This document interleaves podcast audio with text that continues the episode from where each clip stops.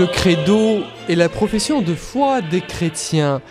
Tout au long de cette année, nous allons parcourir pas à pas ce texte pour découvrir ou redécouvrir qui sait ce en quoi les chrétiens croient. Et commençons par le commencement, à savoir comment est-ce que la foi peut-elle commencer? Si la foi est une certaine connaissance sur certaines relations, système de réponse de la part de Dieu, si vous le voulez, il faut que ces réponses se greffent sur les questions que l'homme se pose. La foi peut commencer, la foi commence par ce profond désir, par cette quête que l'homme vit de l'absolu, de la vérité. Il y a tout d'abord en nous ce grand désir de bonheur. Nous découvrons en nous ce désir du bonheur sans fin, éternel, illimité. Le désir difficile à expliquer puisque nous sommes confrontés à des réalités finies, contingentes, qui ne peuvent jamais nous satisfaire totalement.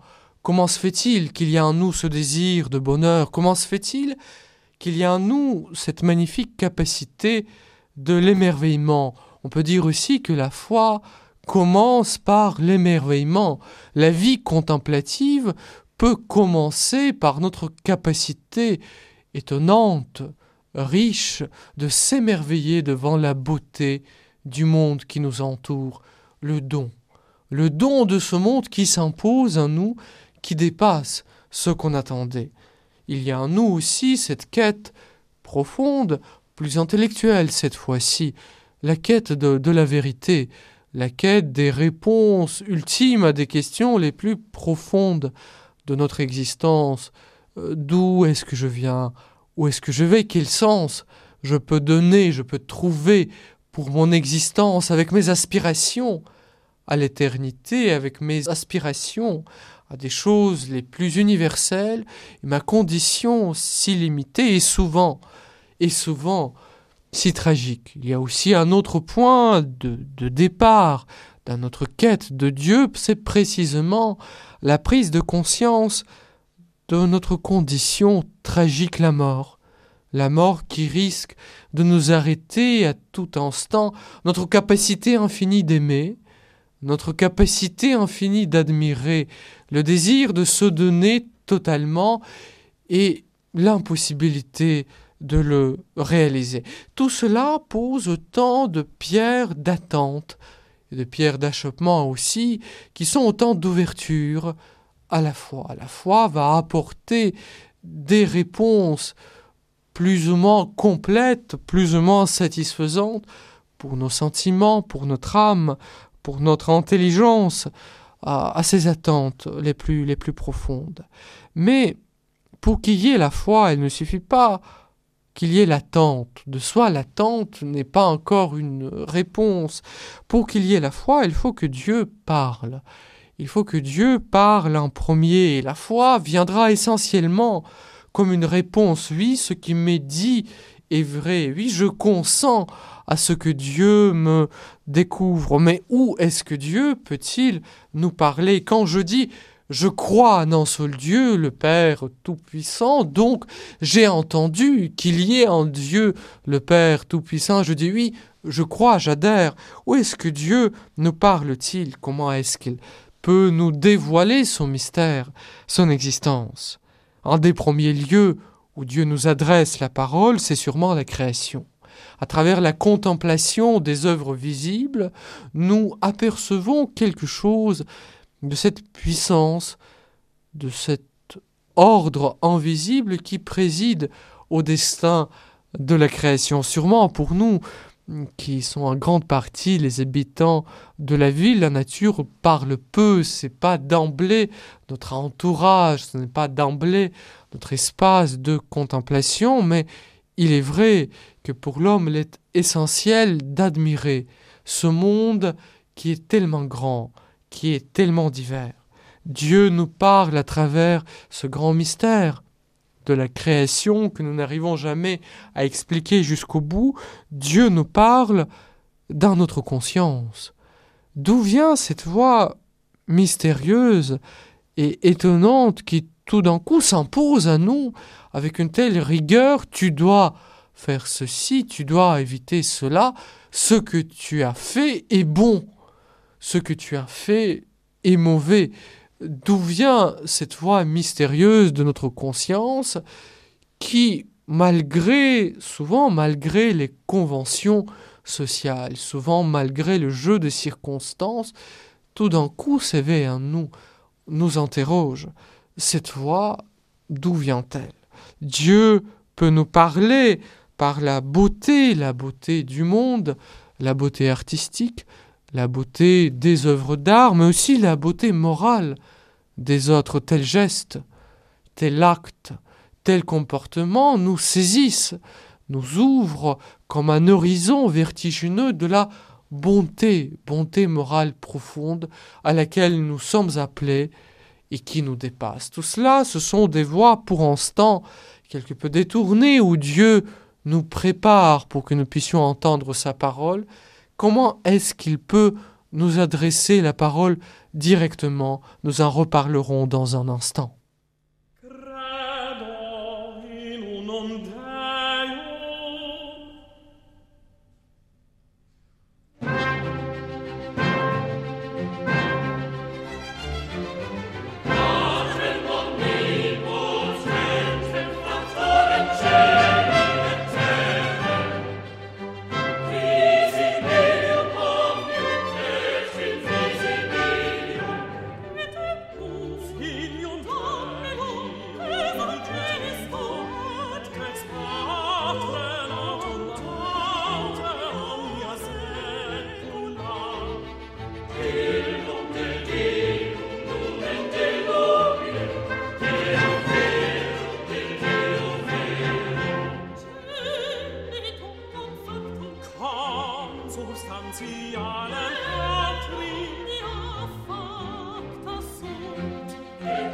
Credo qui est la profession de la foi chrétienne, pour qu'il y ait la foi, il faut qu'il y ait une réponse, une réponse à une parole que Dieu nous adresse. Où est-ce qu'on peut trouver cette parole? On l'entend d'une manière confuse, obscure encore, dans la beauté de la création, dans la beauté de la moralité, dans la voix de notre conscience, mais tout cela, ce n'est encore qu'un renvoi à un Dieu mystérieux et en grande partie inconnu, mais lui, Dieu, est-ce qu'il peut nous parler directement? Et l'histoire biblique, le fondement de la foi des chrétiens, nous dit oui, Dieu est entré en contact direct immédiat avec les hommes, avec les hommes dans l'histoire du salut. Une des figures emblématiques de ce dialogue qui s'instaure entre Dieu et les hommes est sûrement la figure d'Abraham. Le père de croyants, Dieu fait une irruption dans sa vie, Dieu change ses projets, Dieu conclut une alliance avec lui, va, quitte tout ce que tu possèdes, va dans un pays que moi je vais te montrer, c'est ce pays que je vais te donner un héritage. C'est de toi que je vais tirer ce peuple élu qui possédera ce pays, l'alliance. Dieu parle à Abraham, Abraham répond par sa foi à cette parole qui lui est adressée. Moïse, une autre grande figure de prophète, Dieu qui s'adresse à lui, voilà, je vais libérer mon peuple, mon peuple, qui est opprimé dans l'esclavage d'Égypte, Dieu entre dans l'histoire de l'humanité pour apporter son salut. Les patriarches, les prophètes, la parole de Dieu se fait entendre dans l'histoire à travers ces attentes sombres et profondes de l'humanité, mais aussi cette voix extérieure qui vient et qui sauve tout au long de l'histoire sainte. Et enfin, cette révélation. Dieu ne révèle pas uniquement les choses sur telle ou telle vérité.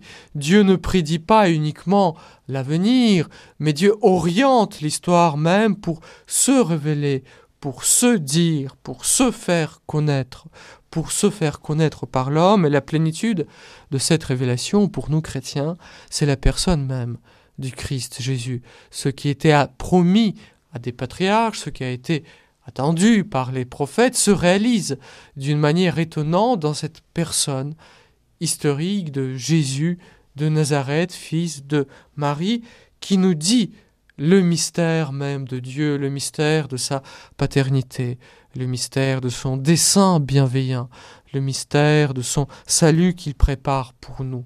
Dieu se dit dans le Christ Jésus, notre foi commence comme la réponse à cette révélation. Comment est-ce que la voix du Christ peut-elle parvenir jusqu'à nous?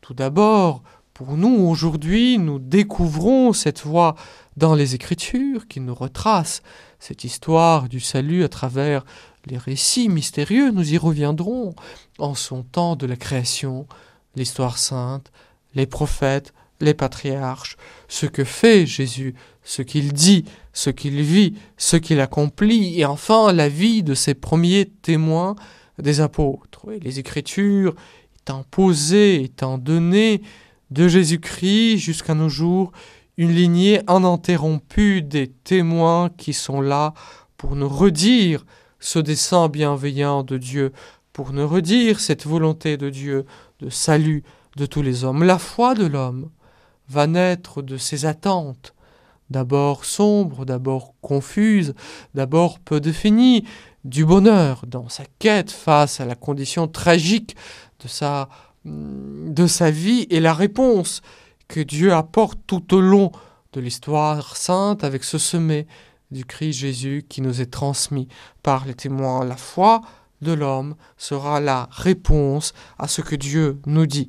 Nous continuerons en parler la semaine prochaine pas après pas pour parcourir ce grand texte, le credo, la profession de foi des chrétiens.